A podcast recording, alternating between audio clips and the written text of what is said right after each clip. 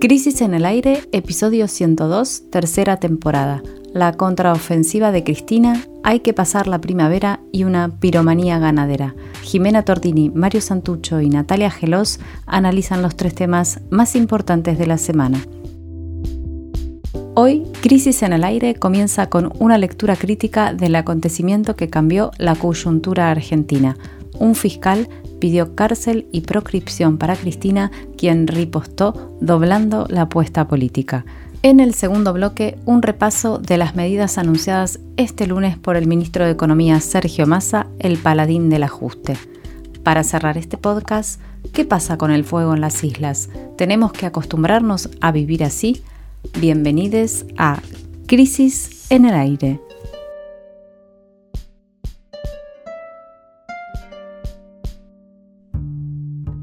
El lunes de esta semana, la coyuntura nacional dio un vuelco al conocerse el pedido del fiscal Diego Luciani en la causa Vialidad.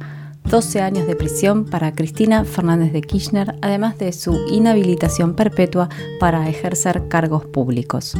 Un día después, la vicepresidenta lanzó su alegato de defensa por YouTube, luego de que el tribunal le negara esa posibilidad en el marco del proceso legal. El resultado de la confrontación es incierto, pero la tensión escala hasta niveles pocas veces visto. Comienza a entrar en zona de disputa y de sospecha la existencia misma de la democracia.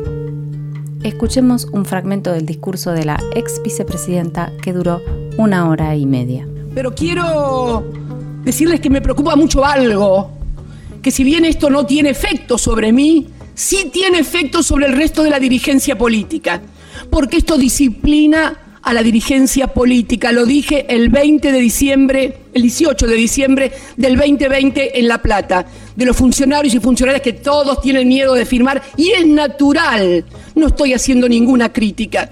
Estoy simplemente diciendo que esto disciplina a la clase política para que nadie se anime a hacer dos veces lo mismo.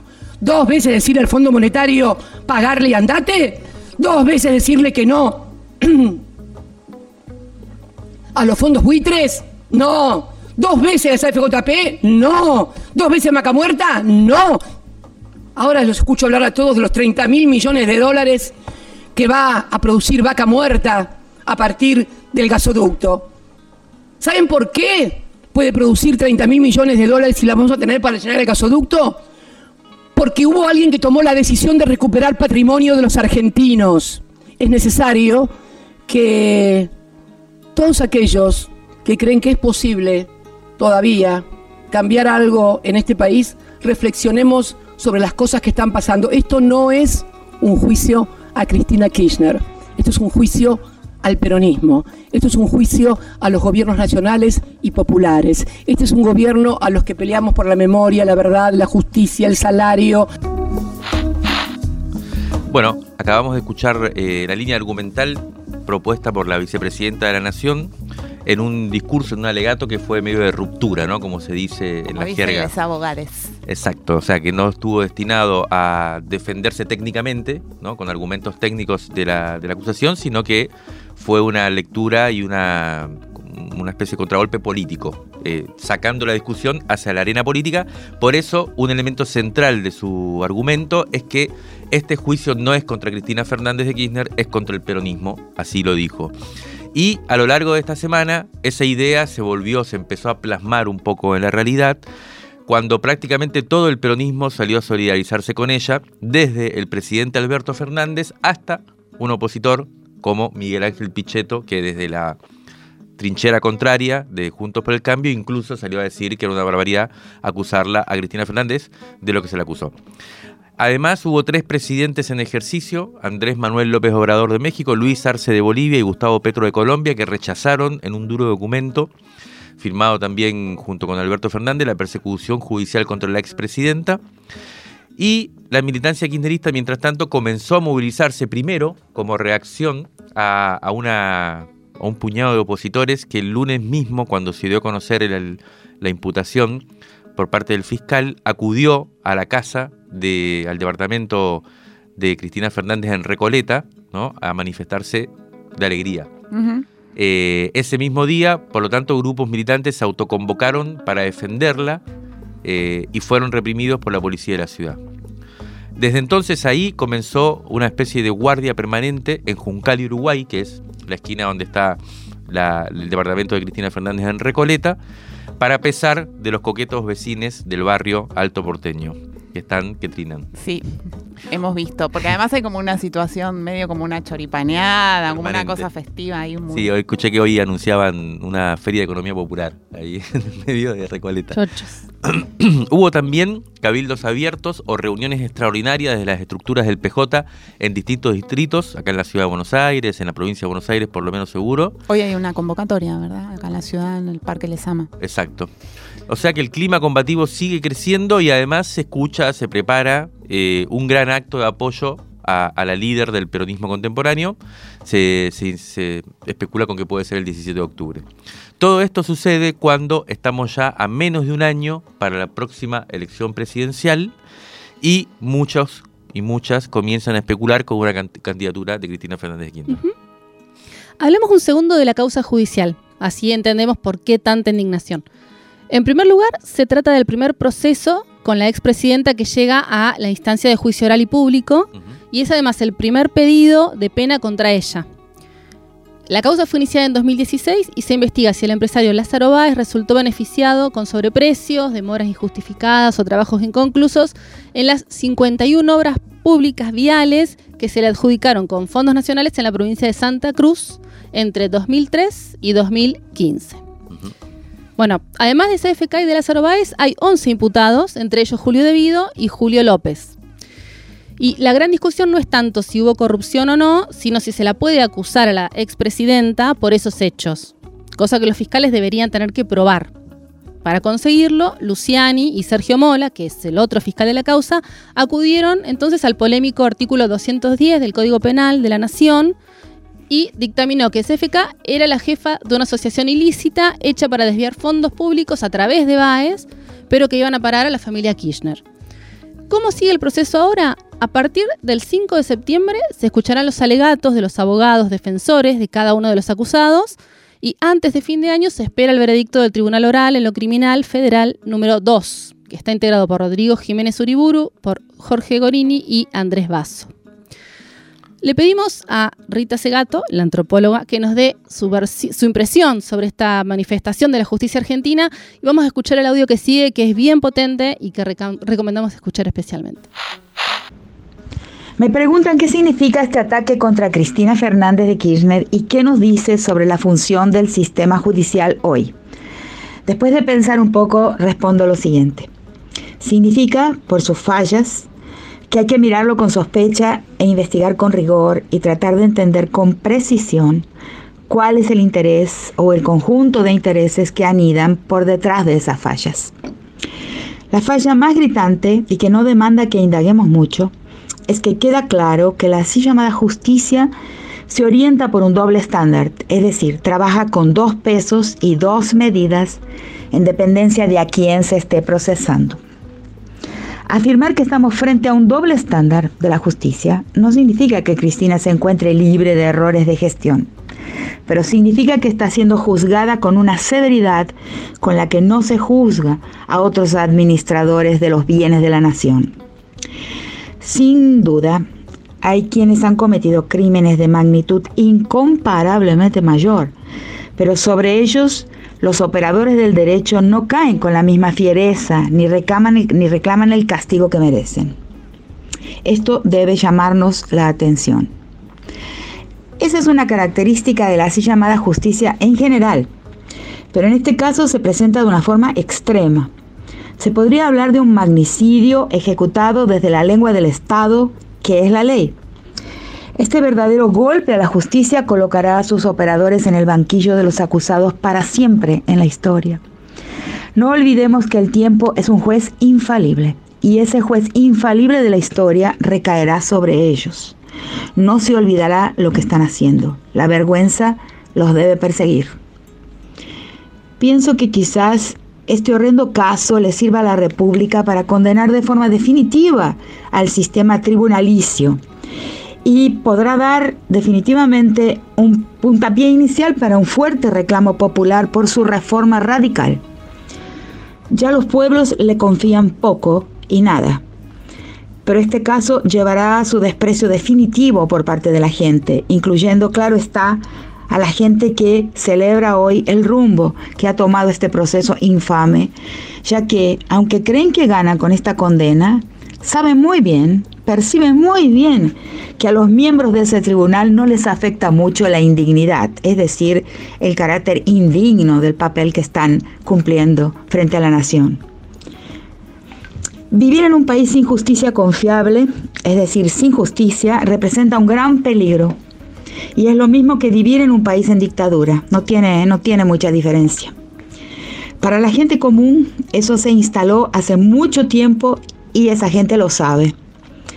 Y cuento algo que revela que la gente lo sabe de verdad. Y es lo siguiente. Recientemente di una entrevista en Madrid para un diario llamado Público, que es el medio periodístico de Podemos. La entrevista salió muy buena, pero con un título algo retirado del contexto en que lo dije. Es decir, no es exactamente lo que dije.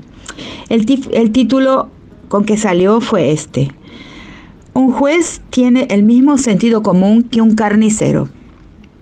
Y lo sorprendente, revelador y quizás algo tragicómico es que la reacción fue de los carniceros. Y me llegaron a, a, partir de carniceros y de personas que hacen compras en carnicerías diversas quejas de los carniceros porque los comparé con los jueces. Estábamos escuchando a Rita Segato, antropóloga, feminista, pensadora. Nos parecía interesante como empezar a traer eh, ideas, puntos de vista que, que, rodeen un poco el asunto principal que, que está en juego aquí, que no tiene tanto que ver con si Cristina es culpable o inocente, sino qué significan estas, estos modos de articulación del poder contemporáneo, ¿no? y qué pasa con eh, bueno, en este caso el Poder Judicial, ¿no? con, la corporación Poder Judicial. Em, e, ella, y ella un poco estaba expresando esto, ¿no? Por un lado, esa, indignación, esa reacción de buena parte de la sociedad a un ataque contra la principal figura política del país y interrogantes que se abren ahora sobre cómo sigue la dinámica política, ¿no? son esas dos cuestiones las que están en juego y la tercera sería qué podemos hacer nosotros con eso, ¿no? Con, ese escenario que se presenta. Ayer publicamos eh, un texto colectivo del colectivo, amplio colectivo editorial de la revista Crisis, que, conversamos, nos tomamos algunos días para conversar qué decir. Eh, el, texto se llama El Derecho de las Bestias, está disponible ahí en nuestra página web, revistacrisis.com.ar. Y vamos a compartir ahora aquí algunos de, los fragmentos o, de las ideas que, proponemos para, para pensar este momento. A punto de cumplir 20 años de existencia, el kirchnerismo se enfrenta a un momento bisagra en su trayectoria, arrinconada por un bloque de poder que ha decidido excluirla del juego con el objetivo estratégico de disciplinar a la clase política en su conjunto, la líder del peronismo procura apuntalar su vigencia y relanzar su gesta. A primera vista no parece contar con armas suficientes, de ahí la apelación a la movilización popular, factor decisivo, pero al mismo tiempo difícil de digitar. Difícil saber desde antemano si el pueblo va a salir a las calles y con qué espíritu va a salir a las calles. Y por otro lado, la debilidad de Cristina es directamente proporcional a las transformaciones históricas que su movimiento político no logró concretar. O, en algunos casos, aquellas que no se propuso directamente concretar. ¿Por qué? Porque lo que vemos es que los enemigos mortales de hoy, que son la justicia federal, y el poder económico concentrado también fueron aliados al momento de sus gobiernos y de los, de los últimos gobiernos del peronismo, aunque con algunos se trenzó en batallas, pero con batallas que quedaron inconclusas. Esos contrincantes de entonces y de ahora avanzan con un caso, como se le dice, que a diferencia de otros procesos judiciales, como el que se conoció con el nombre de dólar futuro o la firma del memorándum con Irán, van a otro punto, ponen el dedo en la llaga. ¿Cuál es esa llaga? La corrupción. La corrupción en la obra pública fue una pieza clave del sistema de financiamiento de la política que el kirchnerismo hizo suyo. Es cierto, Es cierto que se trata de una práctica consuetudinaria empleada por todos los actores políticos relevantes, y también es cierto que las pruebas presentadas en la causa no alcanzan para condenar a la expresidenta y que hay malicia judicial al poner el foco solo en una provincia, en ese caso, en, esos hechos. Pero bueno, es un debate que va a teñir la contienda electoral que se avecina y que al mismo tiempo nosotros pensamos que exige un balance sobre, sobre lo hecho. Es decir, que así como exige un, repudio a, la práctica corporativa del Poder Judicial, a la persecución política, exige un balance también. Por otro lado, y, tomando un poco esto que, vos decís, Jiménez, la discusión principal no es tanto sobre la corrupción del pasado, sino sobre la vigencia del kirchnerismo hoy. En el manifiesto que publicamos ayer, este que, que vos estás repasando también, lo que decimos es que el principal argumento del alegato político de Cristina es que no fue solo el kirchnerismo quien financió su proyecto político desviando fondos públicos, porque eso lo hacen todos, sino que lo que no se perdona es que el kirchnerismo fue el único en lo que va del siglo que mejoró manifiestamente la vida de la gente. Bueno, eh, entonces, bueno, ahí es cuando Cristina dice, ¿no? Que la historia es el verdadero juez, apoyándose en eso. Y en ese preciso punto justamente es donde radica la, flaqueza fundamental de esa propuesta, ¿no? Porque esos 12 años se enfrentan al presente. Y... es interesante el argumento ahí de Cristina que es la historia es la que juzga, pero en base a resultados. Claro. Y lo que tiene el kirchnerismo para mostrar es que durante sus gobiernos el resultado fue distribución, fue mejor, mejorar la vida de la gente.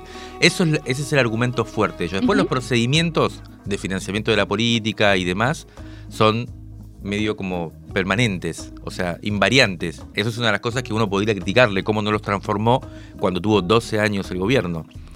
Pero el argumento que ella tiene a favor es decir, bueno, durante nuestros gobiernos esto se puso al servicio de un proyecto de mejorarle la vida a la gente. No se puso al servicio de la acumulación privada de esos beneficios, que es lo que le, estaría diciendo a la actual oposición. Exacto. Ética o eficacia. Bueno, el periodismo dice casi claramente eficacia. Exacto. Pero como decías vos, el tema es justamente en qué contexto se da esto, ¿no? Y curiosamente, o no curiosamente, el mismo día que la expresidenta lanzaba su contragolpe, el ministro de Economía anunciaba las medidas salvajes, los recortes al presupuesto público. Y bueno, esto es lo que vamos a analizar ahora en el segundo bloque, o sea, nos vamos a detener en eso. Pero bueno, le preguntamos a un amigo de la revista y fino analista político, el filósofo Diego Stulwart, para él, ¿en qué consiste la operación política de CFK hoy y qué posibilidades de éxito tiene? Vamos a escuchar qué nos dijo. Esta semana Cristina logró denunciar los 12 años de prisión efectiva que planteó la Fiscalía como parte de una persecución política, no solo a ella, sino a toda voluntad de reformas. De ese modo, se logró establecer hasta qué punto el Poder Judicial forma parte de un sistema que desde hace una década permite a las clases dominantes argentinas bloquear toda posibilidad de política reformista indispensable para recomponer ingresos, jubilaciones y salarios y cuestionar los aspectos más regresivos del modelo de acumulación. Mientras este bloqueo sea efectivo, la única manera de tomar la iniciativa dentro del juego democrático consiste en girar a la derecha. Eso sucedió con las candidaturas de Insaurral de Isioli y más recientemente con el impulso de figuras como Alberto Fernández y Sergio Massa pero estos giros tienen un costo altísimo en términos de pérdida de movilización social y de votos. Hubo en el pasado una interesantísima excepción. El 13 de abril del 2016, frente a la persecución judicial, Cristina propuso un nuevo frente, lo llamó Unidad Ciudadana, que se planteaba agrupar a todos aquellos que, sin importar lo que hubieran votado, estuvieran peor materialmente hoy que ayer, es decir, un frente contra el ajuste. El obstáculo para repetir esta táctica hoy es el propio frente de todos en el gobierno, que resulta incapaz de realizar dos tareas elementales, cuestionar la cooptación del Poder Judicial, como se demuestra en el caso de Milagro Sala, y romper la impotencia que lo lleva a administrar la política de ajuste. Cristina sigue siendo la dirigente que mejor expresa la idea según la cual las reformas mínimas indispensables deben darse al interior del sistema político está en la posición del héroe que debe reunir fuerzas para realizar una tarea que le excede. Para demostrar que es posible su propósito, debería despertarse expectativas incluso entre quienes no están ni estuvieron organizados políticamente por el kirchnerismo, que son muchos. Esta semana avanzó un gran paso al señalar con toda claridad que su denuncia de la justicia es la denuncia del dispositivo político que bloquea reformas necesarias para mejorar la vida de la población. Si una sociedad incrédula entrara en estado de agitación superando la mediocre estructura del frente de todos, y esto coincidiera con una nueva coyuntura regional, estarían dadas las condiciones para un nuevo frentismo. Bueno, em, ahí Diego analizaba, Diego Stulberg, eh, filósofo y amigo de la casa, analizaba un poco lo que se pone en juego, ¿no? La, posibilidad que, surge, cierta posibilidad que, aparece en la coyuntura, que cambió, como decíamos, esta semana, y que aparece, como venimos diciendo en este bloque, que ahora vamos a cerrar, con eh, en un tiempo también de balance, ¿no? Se cumplen 20 años, estamos 20 años lleva el kirchnerismo, cuando preparábamos el bloque no eh, teníamos esa sensación, y el año que viene se cumplen 40 años de democracia, y hay un, eh, una coyuntura muy particular, crítica, en la cual todo esto se pone en juego y hay que empezar a balancear. Hay un tema más que tiene que ver con lo que decía Diego ahora también, con cuál es esa posibilidad política y qué es lo que uno podría, qué tipo de desplazamientos son los que uno podría pensar que deben ponerse en, juego para que, para que aparezca una posibilidad de reacción importante hoy ante el avance de estos poderes concentrados, eh, que es lo que vamos a tratar de plantear ahora para cerrar, leyendo un par de parrafitos más del manifiesto que publicamos ayer y que invitamos a leer eh, en nuestra página web. Dice así una parte, la gran pregunta es si el llamamiento que hace Cristina Fernández de Kirchner podrá trascender al microclima intenso, incluso a las oxidadas estructuras sindicales y partidarias de agregación colectiva, para contagiar a una multitud que permanece como espectadora de la puja entre élites, ¿no? Hasta ahora lo que sucede es eso, una puja muy fuerte entre élites, entre dirigentes políticos que se están enfrentando y la pregunta es si eso va a contagiar ¿no? a las grandes masas, digamos, populares. Solo la emergencia de ese sujeto impredecible y magmático puede modificar las incómodas relaciones de fuerzas que hoy asfixian cualquier deriva de democratización. Ahora bien, ese tipo de irrupción, y este es el problema, ¿no? esta es la paradoja, no se programa. Perón no convocó al 17 de octubre de 1945 y las masas de las cabecitas negras en ese momento se anticiparon incluso a la fecha que había puesto la CGT para la convocatoria a defender a un líder que había sido encarcelado. Chávez en Venezuela nunca imaginó el desborde del pueblo venezolano en 2002, luego del golpe de Estado quirúrgico, que había logrado secuestrarlo, lo había depositado en una cárcel, en una isla, y eh, parecía todo perdido cuando emergió. Eso es lo importante de estos acontecimientos fundamentales, ¿no? Eh, es que es que no tienen guionistas.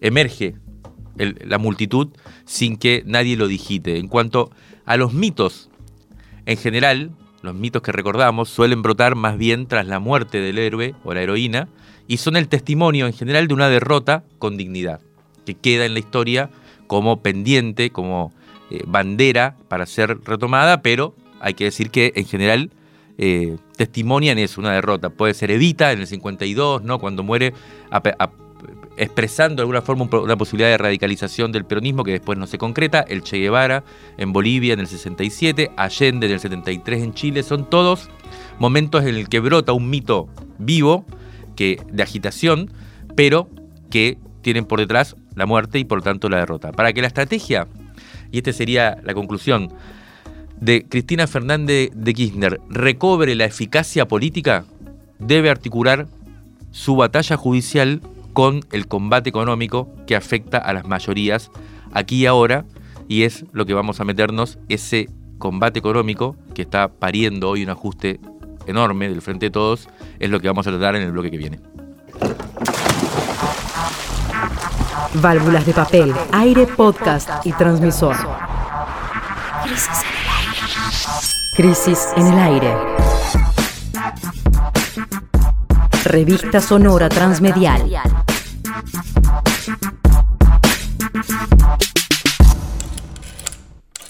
Revistacrisis.com.ar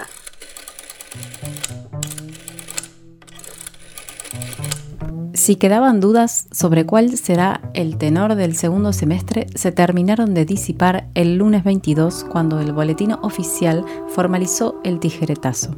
Con la decisión administrativa 826-2022, el ministro de Economía Sergio Massa recortó 210 mil millones de pesos del presupuesto nacional. La decisión logró pasar por debajo de los radares de la atención, para algunos porque son fans del ajuste estatal y para otros porque su agenda estuvo condicionada por los embates contra la vicepresidenta de los que ya hablamos. Así las cosas. ¿La primavera será peor que el invierno? ¿En qué consisten las medidas de recorte del gasto público? Bueno, vamos paso por paso. Afectan a los ministerios de Educación, Desarrollo Territorial y Hábitat, Obras Públicas, Transporte, Desarrollo Productivo y también al Ministerio de Salud. El recorte afecta... Todo lo importante. Así es. El recorte afecta de diferentes formas a cada ministerio, no son iguales el tipo de partidas que, que, se recortaron, en algunos casos se recortan fondos o transferencias dentro del mismo Estado y en otras compras o lo que se llama gasto. Así que nos vamos a detener aquí en los recortes que impactan más directamente en las condiciones de vida de las mayorías. Esto se trata de 100 mil millones de pesos, o sea, la mitad del ajuste podría ser, eh, podría entrar en este conjunto. ¿Dónde fueron las tijeras, Nati? Vemos un ajuste directo de políticas públicas que, bueno, como vos decís, afectan justamente la calidad de vida de los sectores populares y que son en el Ministerio de Educación y en el Desarrollo Territorial y Hábitat. Veamos, en el Ministerio de Educación el recorte es de 50 mil millones de pesos, que es lo que representa el 5% del presupuesto anual, y afecta al programa Conectar Igualdad, que ahora se llama Juana Manso, a la construcción de jardines de infantes y a la mejora de la infraestructura de los establecimientos educativos de todos los niveles. Impresionante. Temas claves, digamos. Exacto. Sí, además recordemos que Conectar Igualdad ya había sido recortado en las últimas semanas. Ese es el recorte de junio. Sí. El de Batakis. Y con este ajuste perdió el 38,3% del presupuesto de este año. Recordemos además la importancia que tienen estos programas, lo vimos durante pandemia, digamos, ¿no? Además de, que en lo cotidiano, obviamente. Eh, la organización ASIG estimó que esto significa 840.000 computadoras que no van a ser entregadas a estudiantes y docentes. Y para el programa Fortalecimiento Edilicio de Jardines de Infantes, la reducción acumulada entre este ajuste y uno más pequeño que hubo en junio es del 36%. Y como decíamos al principio, la poda también llegó al Ministerio de Desarrollo Territorial y Hábitat. Eso es desarrollo social, ¿no? No, es desarrollo territorial, es eh, como si fuera al Ministerio de Vivienda. Ah, vivienda. Y ahí se perdieron 50 mil millones de pesos que estaban destinados al Procrear y al Plan Nacional de Suelo. Esto es una reducción del 23,51% del presupuesto destinado al mejoramiento del acceso a la vivienda en, un país en el que, recordemos, ya tenemos un déficit habitacional que de aproximadamente 3,5 millones de viviendas. Impresionante, ¿no? Además, todos temas caros al oficialismo, conectar igualdad, la vivienda, ¿no? El volvimos mujeres o volvimos mejores. el elemento, o sea, elementos importantes, simbólicos para, para el discurso oficialista que incluso contrastaban con el macrismo, ¿no? Que había cortado el conectar igualdad. Bueno, la pregunta es, ¿cómo se llama la película? ¿no? ¿Por qué pasa esto? El punto es que se trata de cumplir las metas del acuerdo con el Fondo Monetario Internacional que establecen que el déficit fiscal anual no puede superar este año el 2,5% del PBI. ¿Y cómo se logra esto? Aumentando la recaudación o recortando los egresos del Estado, eh, que es lo que parece, parecería estar imponiéndose. Eh, hay que decir que esto tiene que ver además con el segundo semestre del año, ¿no? Porque durante el primer año, el primer semestre se mantuvo alto el gasto, en sintonía con la idea de recuperar la economía y de mejorar un poco la situación de la gente que venía de, de la pandemia y demás.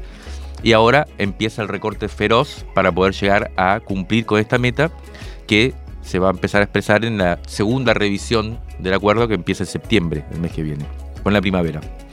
Esta semana el gobierno logró, de todas maneras, una buena noticia, entre comillas, porque mientras se conocía el ajuste que estamos comentando, también se difundieron cifras oficiales del Ministerio de Economía, de Economía que muestran un crecimiento de la recaudación y una caída de los gastos, es decir, una reducción del déficit fiscal que nos pondrían más cerca de cumplir con lo que pidió el FMI y que el gobierno argentino aceptó. Durante la semana, el Centro de Economía y Política Argentina, CEPA, elaboró un informe sobre cómo analizar la situación fiscal y la pregunta es si cierran las cuentas o no. Ayer conversamos con Leandro Sicarelli, uno de los economistas que lo integran al CEPA, y nos mandó este análisis. Durante la semana se conocieron los datos fiscales del mes de julio, que son muy relevantes porque es uno de los puntos más álgidos del acuerdo con el Fondo Monetario Internacional y en los que más complicada estaba la situación, eh, al no cambiar las metas anuales, en lo que resta del año el cumplimiento del objetivo del 2,5 de déficit de este año luce muy difícil. Y bueno, en julio vimos por primera vez un, dato fiscal que muestra cierto grado de, compromiso con la meta. Entonces, una economía que eh, recauda más porque sigue creciendo y que de alguna manera va corrigiendo los gastos. Ahí la obra pública fue eh, la que más sufrió el recorte en el mes de julio, pero vale la pena aclarar que ya viene de niveles muy altos. Eh, finalmente eso le da un poco de margen a la meta fiscal trimestral, según nuestros cálculos para lo que resta del año. Si el déficit toma una tendencia eh, en estos meses que faltan hasta diciembre parecida a la que tuvo en los últimos cinco años, eh, bueno, nos pasaríamos más o menos de la meta por unos 300 mil millones de pesos. Es decir, que habría que recortar el déficit 300 mil millones de pesos de acá hasta fin de año. Esto no necesariamente tiene que ser todo recorte del gasto, puede venir también acompañado por, una mejora en los ingresos fiscales.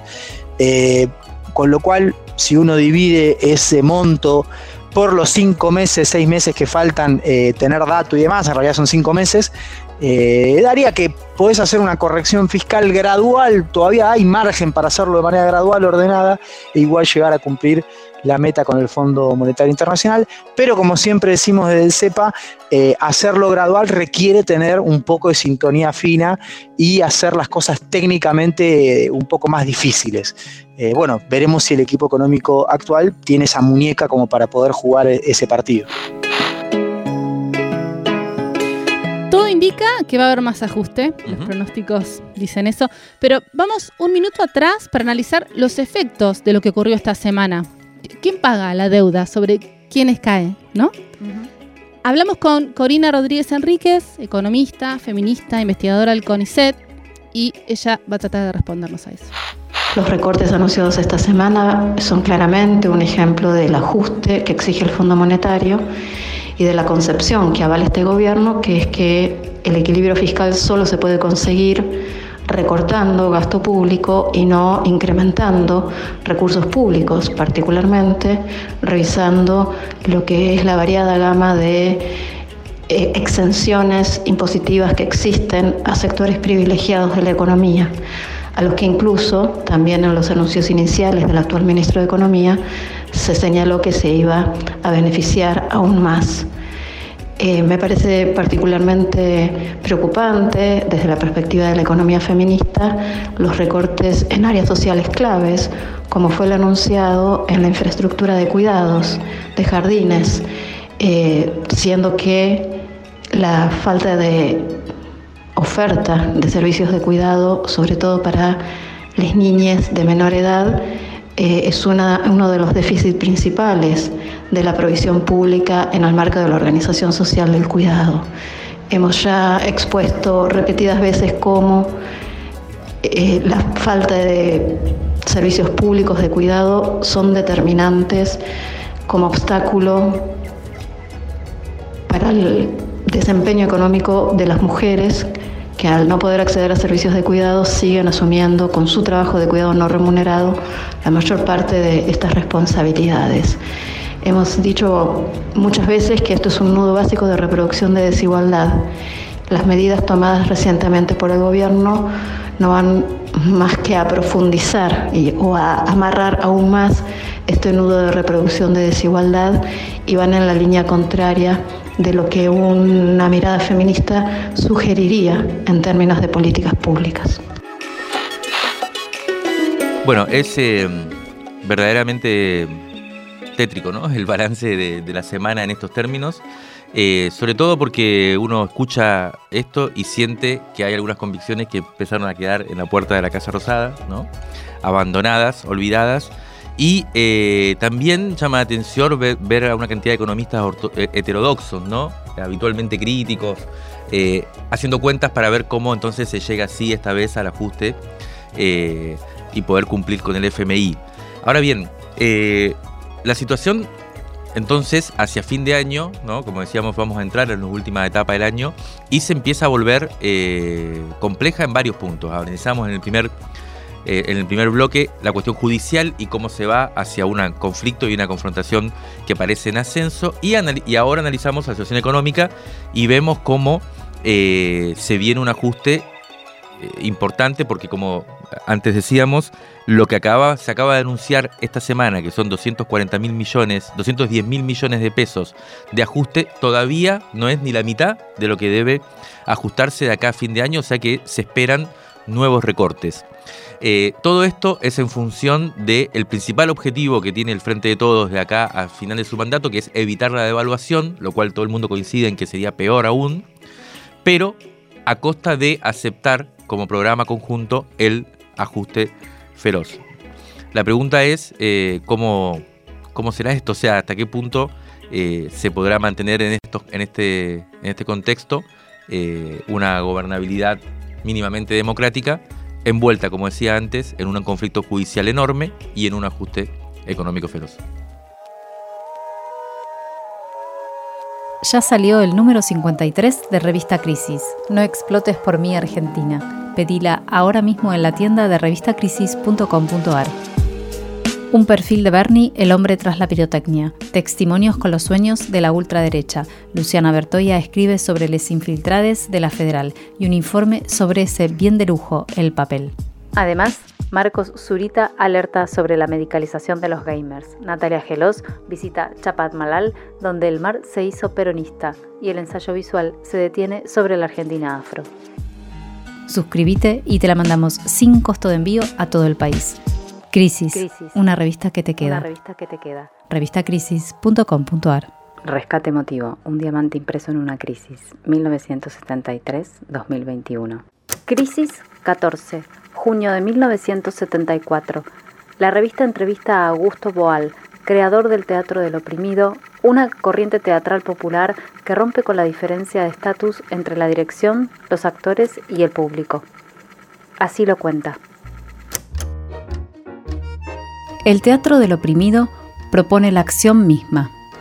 El espectador no delega poderes al personaje para que piense ni para que actúe en su lugar. Por el contrario, él mismo asume un papel protagónico, cambia la acción dramática, ensaya soluciones, se entrena para la acción real. Es muy fácil entregar una cámara a una persona que jamás sacó una fotografía, decirle por dónde tiene que mirar y qué botón debe apretar.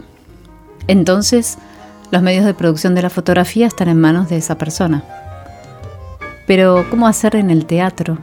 Los medios de producción del teatro son los hombres y estos no son tan fáciles de manejar. La primera palabra del vocabulario teatral es el cuerpo humano, principal fuente de sonido y movimiento. Por lo tanto, para dominar los medios de producción del teatro, el hombre tiene que empezar por dominar su propio cuerpo, conocerlo para tornarlo después más expresivo. Por etapas, se liberará entonces de su condición de espectador y asumirá la de actor. Dejará de ser objeto y pasará a ser sujeto. De testigo se convertirá en protagonista. Augusto Boal fue un dramaturgo, escritor y director de teatro brasileño. Nació en 1931 y murió en 2009. Su Teatro del Oprimido fue un ensayo de teatro pedagógico que hoy se ha esparcido por diferentes países del mundo para el trabajo social y comunitario. Aunque llueva hoy en el obelisco, los fuegos en el delta ya arrasaron con casi 200.000 hectáreas en esa zona en lo que va del año son manchones negros que representan 10 veces la capital federal y que nos llevan directo al tercer tema de nuestra semana. ¿Qué pasa con el fuego en las islas? ¿Tenemos que acostumbrarnos a vivir así? Bueno, para buscar alguna respuesta conviene ir directo a las entrañas del sistema productivo en esa zona y a las características que tienen estos incendios. Algunos datos entonces, decíamos, son 200.000 hectáreas quemadas desde que empezaron los fuegos a mediados de julio. Pero estos fuegos no fueron los primeros, hace ya dos años que el problema se hizo fuerte, se hizo notorio tanto en el delta como en el sur. Y recordemos que este año también empezó con incendios incontrolables en la zona de los esteros de Libera. Desde comienzos de 2020 hasta ahora se perdieron 900.000 hectáreas de las 2,3 millones que tiene la superficie del delta. O sea, es un porcentaje relevante de esa superficie. Un tercio de los 9.350 focos de incendios eh, que hubo en este año ocurrieron solo en agosto. O sea, agosto está concentrando una parte importante de los focos de incendio. Para tomar más dimensión del daño, según científicos de la Universidad Nacional de La Plata, investigadores del CONICET, para recuperar lo quemado, es decir, para que se recomponga la naturaleza en esas zonas, se necesitan entre 300 y 400 años, es decir, para llegar al mismo estadio de ese ambiente al momento anterior al incendio. Por todo esto es que la Universidad Nacional de Rosario calificó estos incendios como un, y esto es una cita, evento sin precedentes. Mm.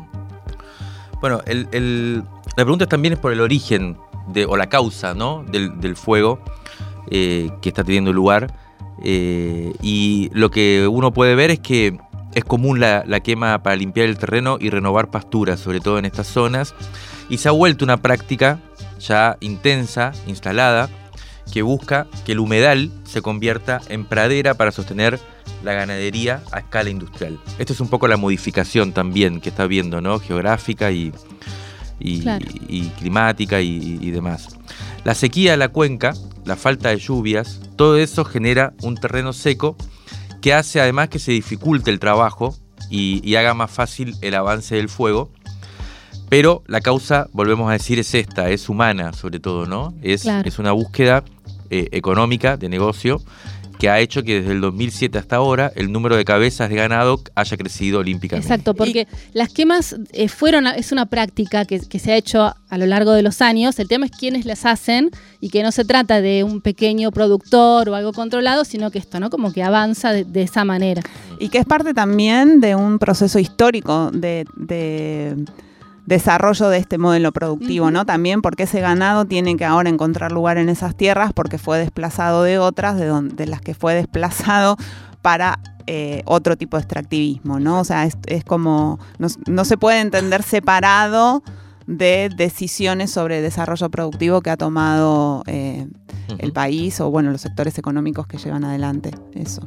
Sí, eh, la verdad que es importante también acá tratar de ir concretando más quiénes son los actores, digamos, ¿no? Hace falta una buena investigación política para ver quiénes son los que están precisamente llevando adelante estas cuestiones y salir un poco de la abstracción. En ese sentido hay algunos datos que pueden ser interesantes, por ejemplo, el periodista rosarino Juan Chiumiento publicó un, mapa interactivo donde cruzó datos catastrales de propietarios, de los propietarios de campos eh, en esta zona con imágenes satelitales de los fotos de los focos activos de, incendios, ¿no?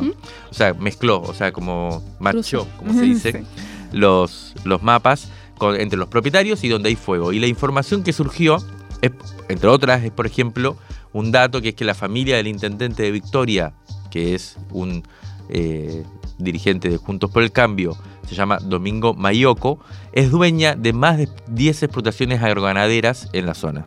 O sea que coincide un poco la, eh, el, emprendedurismo, en este caso, con la dirigencia política. Por otra parte, según le respondió el SENASA a un pedido de información público a este mismo periodista, el gobierno de Entre Ríos es titular de 76 establecimientos donde funcionan 523 unidades productivas vinculadas a la ganadería en esa zona. O sea que también el Estado eh, está involucrado, no solo los privados, en esta explotación eh, extensiva que hace que, bueno, se avance sobre los humedales.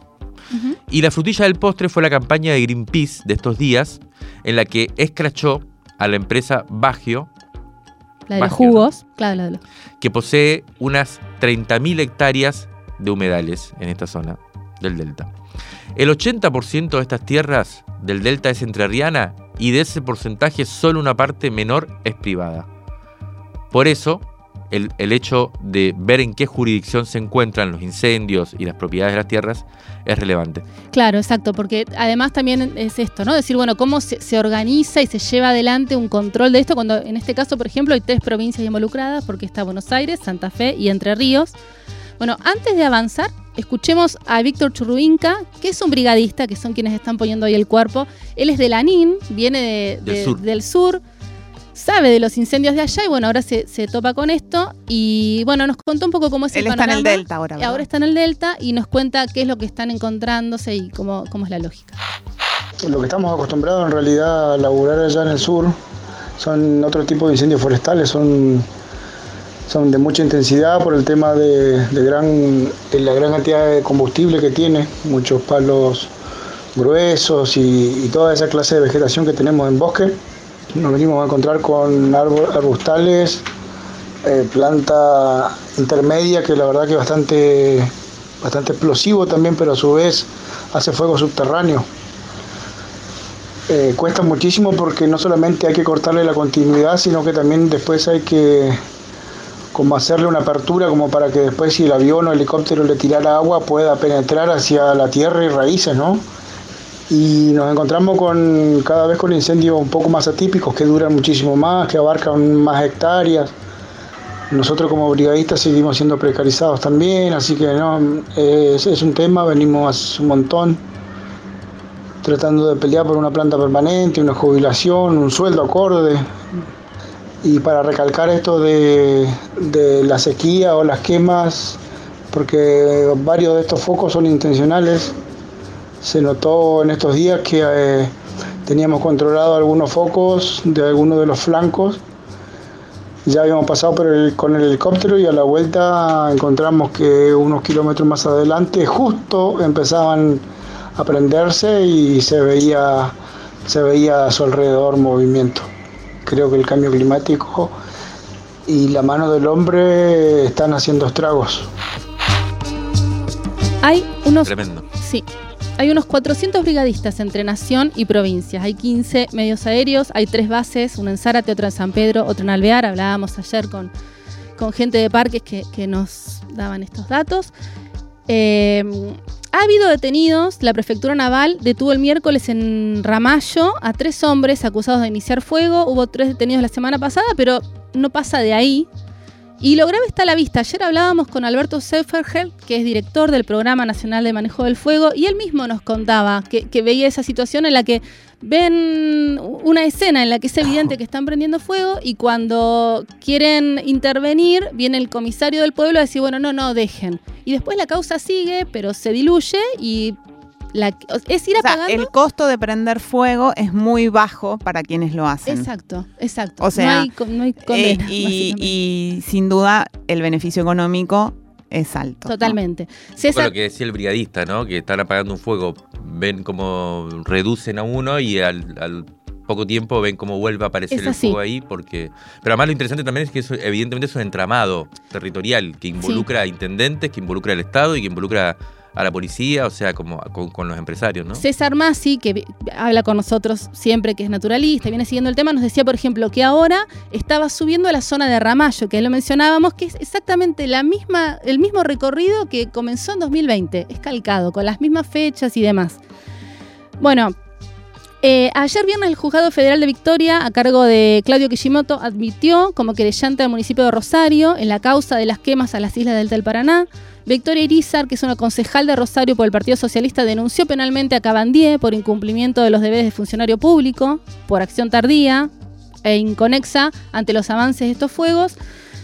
Y bueno, también ayer hablábamos con, de, de esto con, con, Alberto Seiferheld del Servicio del Manejo del Fuego. Nacional, ¿no? Exacto. Y él lo que decía es, bueno, ¿qué se hace con esto? Porque estamos en, en, un momento en el que hay un decreto de emergencia ígnea, no es que faltan leyes.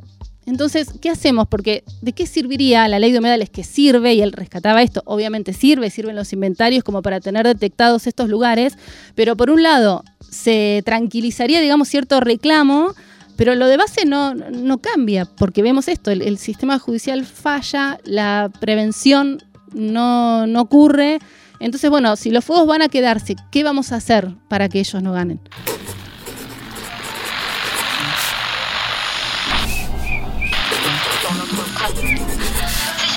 Crisis en el aire. Crisis en el aire. Los sonidos de la tinta y sus discusiones.